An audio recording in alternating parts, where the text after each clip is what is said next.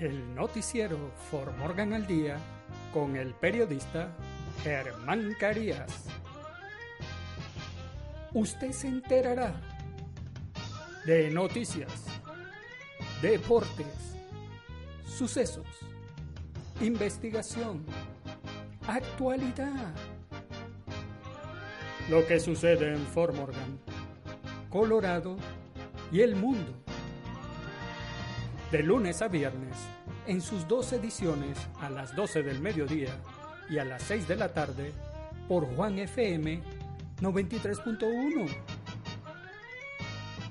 El noticiero For Morgan al Día con el periodista Germán Carías.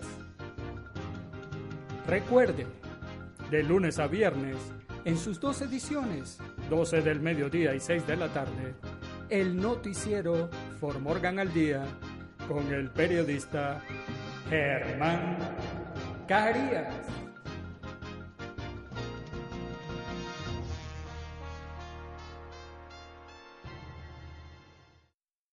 Hola, hola For Morgan. Los saluda el periodista Germán Carías hoy martes 14 de enero del año 2020 y estos son los titulares del noticiero For Morgan al Día. Abreviar la fecha en 2020 podría conducir a fraude. El destino de Trump recae en McConnell en el juicio político. Comité de la Cámara celebrará audiencia sobre Irán a pesar de la negativa de Pompeo a testificar. Hombre asesinado a balazos por agentes en la I-70 cerca de Newcastle el fin de semana fue identificado. Niño de 16 años arrestado el lunes por tiroteo que dejó cinco personas gravemente heridas en Aurora. En los deportes, Ernesto Valverde, cesado del Fútbol Club Barcelona, y Quique Setién será el nuevo director técnico hasta el 2022. Guido Rodríguez llega a España para firmar con Betis. Carlos Vela quiere que Javier el Chicharito Hernández juegue en la Major League Soccer. En nuestras secciones. ¿Qué sucede en nuestros países? López Obrador subastará 72 aeronaves de gobiernos anteriores. Alejandro Yamatei ya definió su círculo de confianza en el gobierno. ¿Qué hacer en Fort Morgan? No te quedes en el sofá Y en el clima, día soleado y cielos mayormente despejados en Fort Morgan y el noticiero Fort Morgan al día comienza ya. Abreviar la fecha en 2020 podría conducir a un fraude. Con el año nuevo, trae un nuevo riesgo de fraude y estafa. La mayoría de los años, usar una fecha abreviada no es tan arriesgado como en 2020. Escribir 20 al final de una fecha abre la posibilidad de que los estafadores escriban documentos en un año alternativo.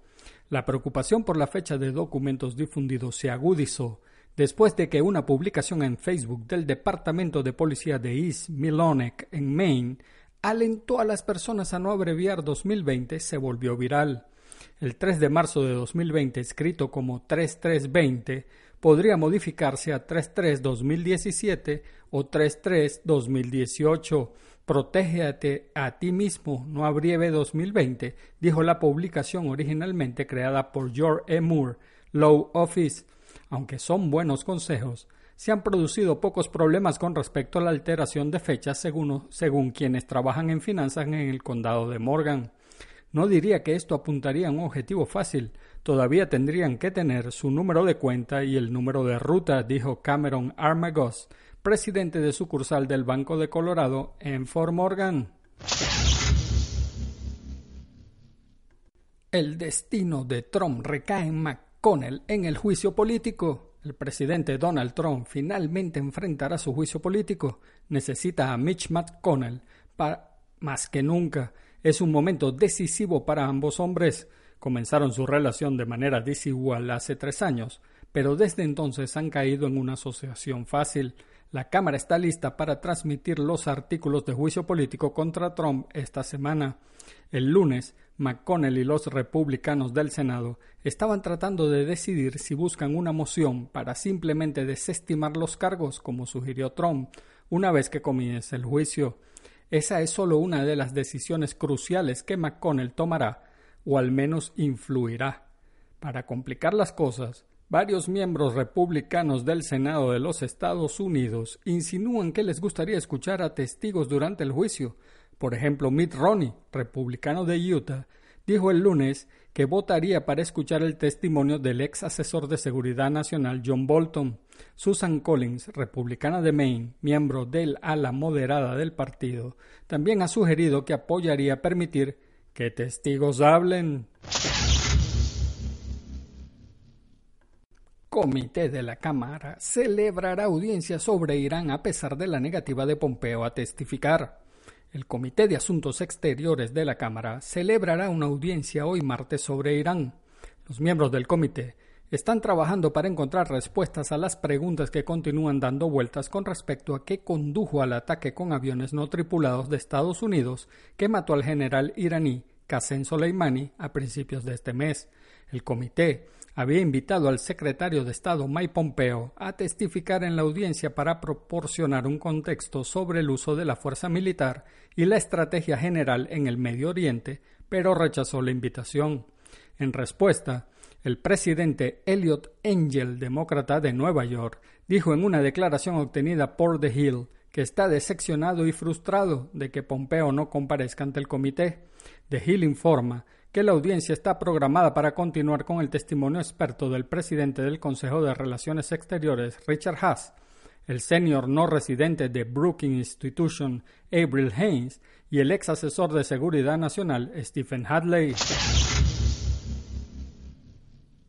Hombre asesinado a balazos por agentes en la I-70 cerca de Newcastle el fin de semana fue identificado se identificó a un hombre que fue baleado y asesinado por los agentes de la oficina del sheriff del condado de Garfield durante el fin de semana. Eric Reynolds, de 43 años, fue declarado muerto en el lugar una vez que el forense del condado de Garfield respondió al tiroteo que involucró a un oficial de la I-70 entre el marcador de millas 105 y 109 temprano el sábado por la tarde. Los detalles de lo que condujo el tiroteo no se han revelado, pero se obtuvo una foto de un espectador que mostraba a los oficiales con sus armas desenfundadas y rodeando un vehículo con una persona en el lado del pasajero con las manos en alto. El forense del condado de Garfield dijo que Reynolds murió de una herida de bala. La oficina del forense está investigando la forma de muerte como un homicidio. Además, el forense dijo que en una autopsia reveló que Reynolds tenía múltiples heridas de bala, pero solo una fue fatal.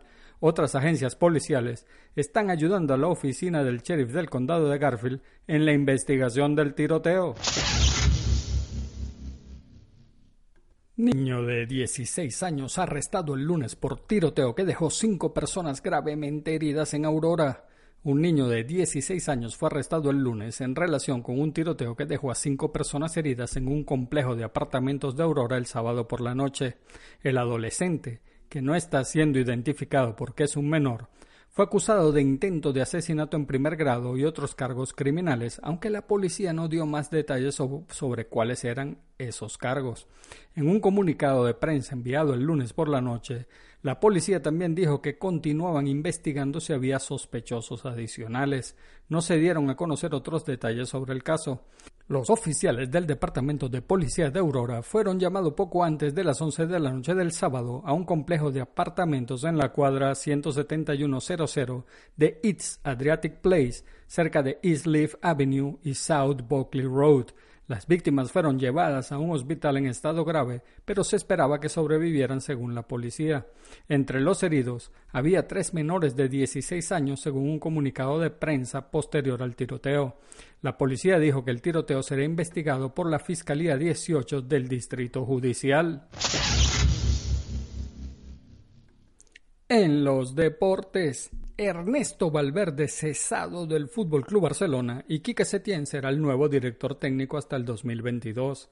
Quique Setién será el nuevo director técnico del Barcelona después de que el club azulgrana decidiera este lunes despedir a Ernesto Valverde tras una jornada enloquecedora y que se solventó en la reunión de la junta directiva que siguió al encuentro entre Valverde y Josep María Bartomeu en la ciudad deportiva a mediodía una vez terminó el entrenamiento matinal y en la que el presidente le adelantó la intención de resolver su contrato.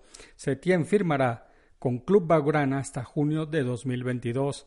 El cese de Valverde se produjo después de un día que comenzó tras el entrenamiento, cuando Bartomeo acudió a la ciudad deportiva con la intención de que fuera el propio técnico quien, a la vista de los acontecimientos de los últimos días, resolviera presentar su dimisión. Pero el entrenador, visiblemente molesto por la manera en que se le ha tratado, no se animó a renunciar y trasladó al presidente y su junta directiva la decisión de despedirlo tras un encuentro con evidente tensión.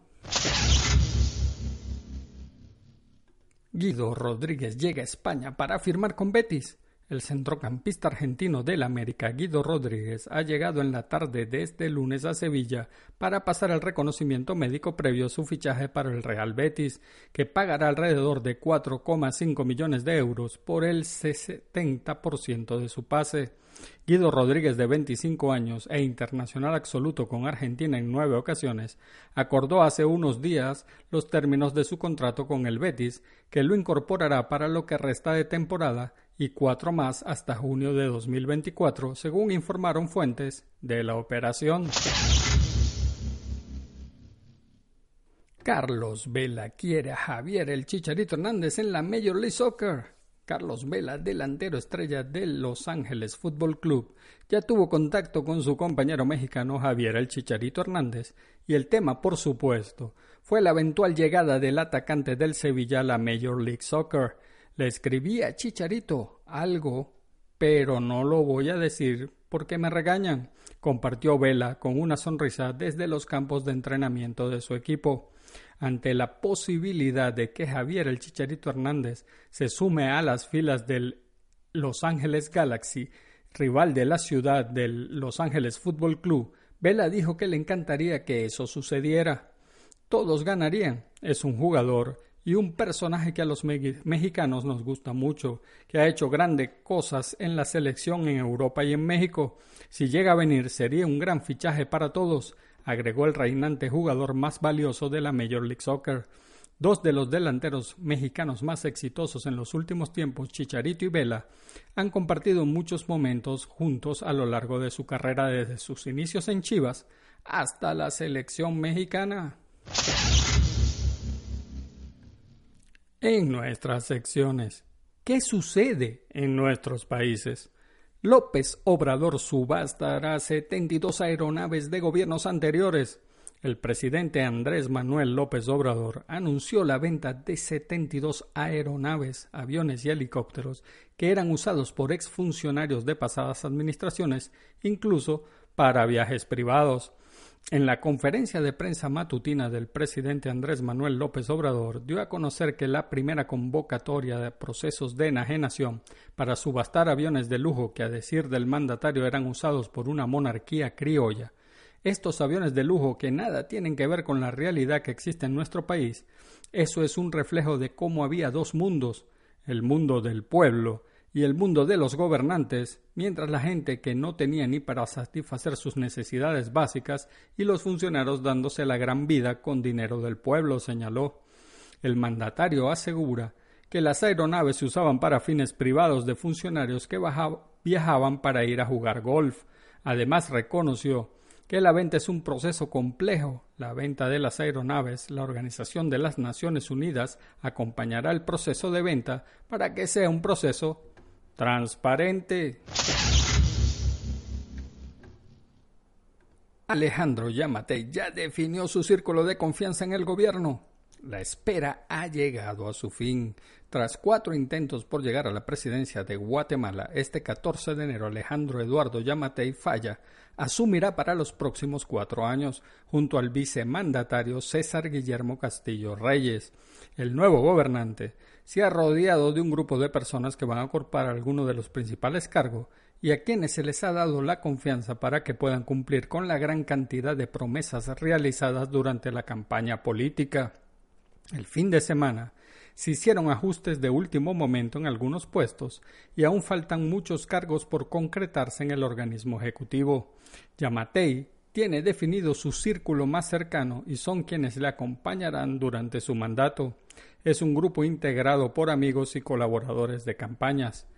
Giorgio Eugenio Bruni Batres, secretario privado de la presidencia, Miguel Martínez, secretario particular, Leila Susana Lemus Arriaga, secretaria general de la presidencia, Antonio Maluf, ministro de Energía, Raúl Romero, ministro de Desarrollo Social, José Edmundo Lemus y Fuente, ministro de Comunicaciones, Edgar Godoy Samayoa, ministro de Gobernación, entre otros.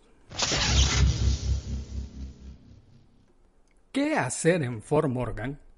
A las seis de la tarde, olvídate del gimnasio, programa en la biblioteca de Fort Morgan, aprende consejos para lucir más delgado a través de joyas y técnicas de moda. Es libre y abierto al público.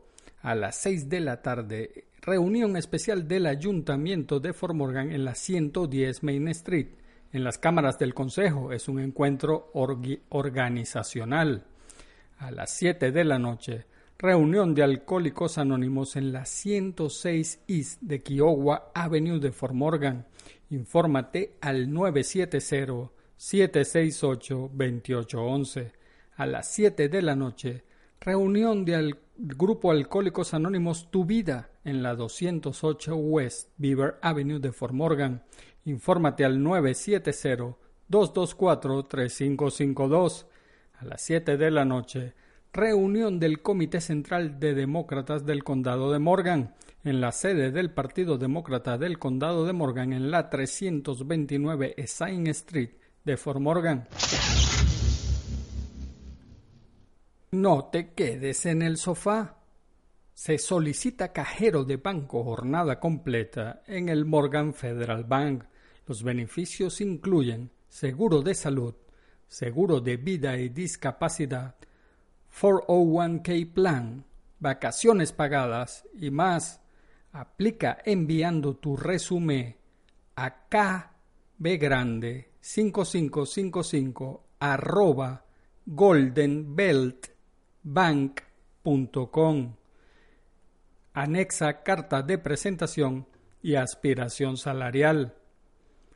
Se solicita ranchero experimentado y mecánico que sepa de equipos John Deere para trabajar con Dryland Irrigated Family.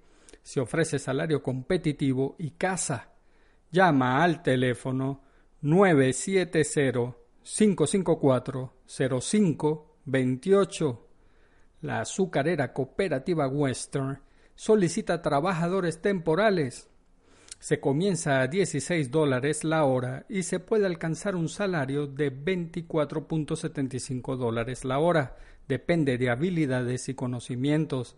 Aplica de 7 de la mañana a 3 de la tarde en las instalaciones de Western en la 18317 Highway 144 de Fort Morgan. Y en el clima. Día soleado y cielos mayormente despejados en Formorgan. La temperatura máxima será de 48 grados Fahrenheit y la mínima de 18 grados Fahrenheit. Los vientos se desplazarán desde el sur a una velocidad de 5 a 10 millas por hora. La humedad será del 35% y la probabilidad de precipitaciones del 0%. Y amigos de Formorgan, eso es todo por hoy. Nos encontramos de nuevo mañana a las 12 del mediodía y 6 de la tarde en nuestras dos ediciones por acá, por Juan FM 93.1.